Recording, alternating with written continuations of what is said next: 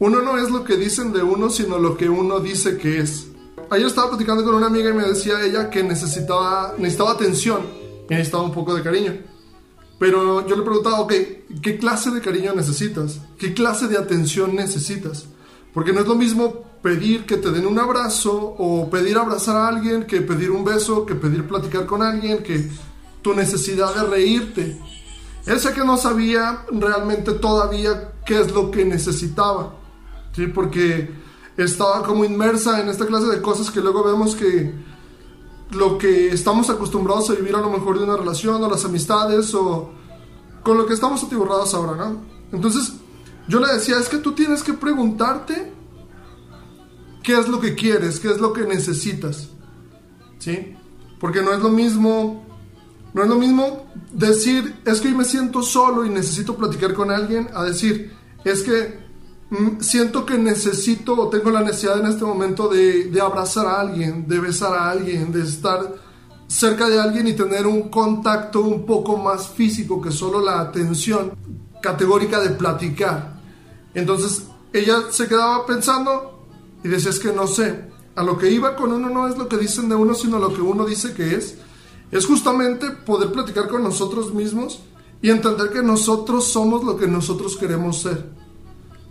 También hablábamos acerca de muchas veces nosotros cambiamos nuestras actitudes, nuestros gustos, nuestros amigos, por cosas que realmente no nos llenan, no nos gustan y no, no nos satisfacen, por el hecho de que alguien más nos está diciendo que desde sus ojos lo mejor para nosotros sería tal o cual cosa. Sin embargo, nosotros no lo sentimos así.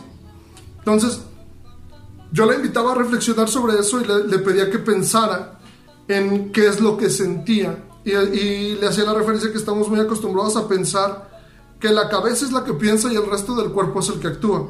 Cuando no son dos entes separados, es, es una misma cosa, ¿no? Tu cuerpo, tus manos, es una misma cosa. Y entonces, a partir de eso es que tenemos que entender que el cuerpo, o sea, el cerebro forma parte también del cuerpo y siente con todo el cuerpo. Si tú haces el ejercicio y piensas en un brazo, puedes decir, por ejemplo, yo, el, mi brazo derecho, siento el brazo derecho. Si pienso en, el brazo izquierdo, siento el brazo izquierdo. Si pienso en la mano, siento la mano, porque existe y es parte de mí. Entonces, así mismo, yo le pedí que hiciera el ejercicio y dijera, es que, ¿qué es lo que sientes? O si necesitas un abrazo y lo necesitas de una persona específica, pídeselo. Si necesitas que alguien te cueste un chiste porque lo que quieres es reír porque estás aburrida, ve con alguien que te hace reír mucho y pídeselo. Pero Deja de, deja de pensar o deja de permitir que alguien con un poco de más poder que tú llegue sobre ti y, te haga pensar o sentir algo que no, que no está en ti.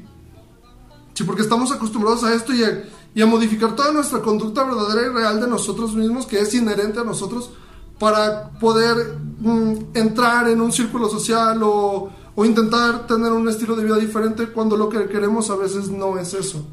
Entonces, yo le, inventaba, le invitaba a hacer eso y, y, y, así mismo dije, bueno, lo voy a platicar.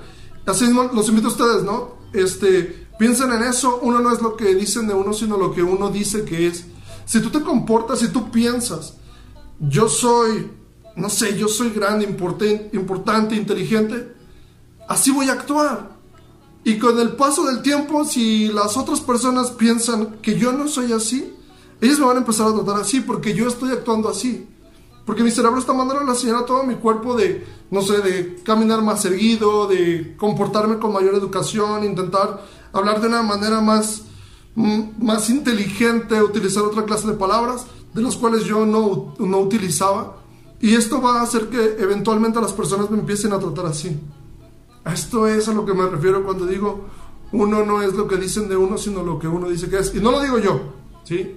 Lo escuché. Pero a eso es a lo que me refiero. Entonces, si tú a lo mejor estás pasando por una etapa así, aplícalo, date cuenta, platica contigo qué es lo que quieres, cómo quieres las cosas, como lo he venido diciendo en los capítulos anteriores, cómo quieres las cosas, cómo quieres llegar, cómo las quieres lograr y también acompañado de quién quieres estar. Y a través de esto es que tú vas a empezar a escucharte a ti primero que nada y de esta manera vas a poder empezar a pedir y a, y a exigir lo que tú mereces, porque de otra manera nadie te lo va a regalar. ¿Sí? Solo tú sabiendo qué es lo que quieres es como lo vas a lograr. Entonces, quédense con esto. Denle like, compartan, suscríbanse y buenas vibras.